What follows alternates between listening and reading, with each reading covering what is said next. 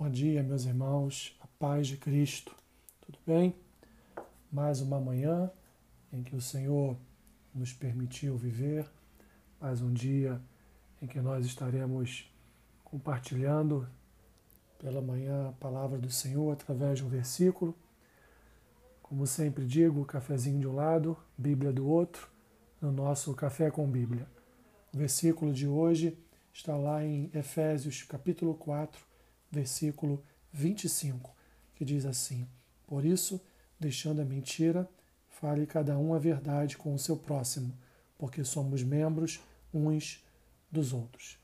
Os irmãos, o apóstolo Paulo, ao exortar os efésios a viverem em santidade, ele cobra dos efésios uma atitude, a atitude de mudarem as suas vidas, já possuem a palavra, já foram convergidos para o Evangelho de Cristo, já estão participantes da transformação operada milagrosamente pelo Espírito.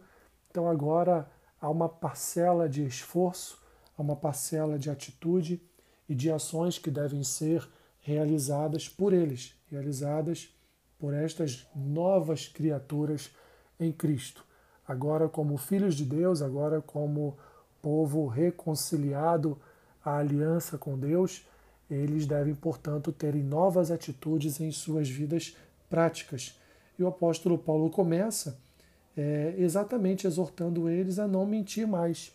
Aliás, o único, o único é, sentimento de paternidade que a palavra do Senhor entrega como filiação nas mãos do diabo é a mentira.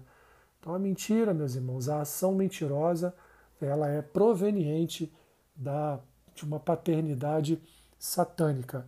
Então Paulo está aqui dizendo a eles, olha, deixe a mentira de lado e fale a verdade com o seu próximo. Afinal de contas, agora vocês são membros uns dos outros, então que não haja entre vocês mentiras, que não haja entre vocês é, mentiras tais que venham a gerar desconfiança, que venham gerar rupturas da comunhão, que venham gerar brigas entre irmãos.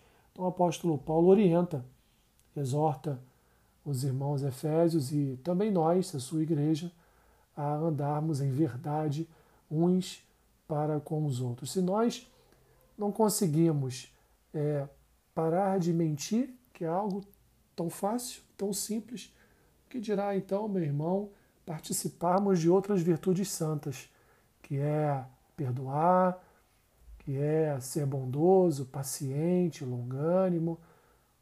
Como é que poderemos agir destas outras formas se o básico dos básicos nós não conseguimos cumprir? Portanto, que das suas bocas ou da sua boca saia saia sempre a verdade, em nome de Jesus. Oremos, Senhor, neste dia que já se iniciou há algumas horas, que o teu Espírito possa, através desta simples palavra, trazer a tua verdade ao nosso coração de forma a que não seja só uma teoria, mas que seja, na verdade, uma indução à prática através do teu Espírito. Não venhamos mais a mentir, Senhor, porque não há necessidade de ter mentira em nossos lábios. Perdoa-nos, ó Deus, as nossas mentiras, perdoa-nos até este momento, meu Deus, as situações em que fomos envolvidos por esse espírito da mentira. E nós queremos colocar diante de Ti um coração sincero, verdadeiro, de cujos lábios só saem palavras de verdade. Abençoe meu irmão e minha irmã neste dia.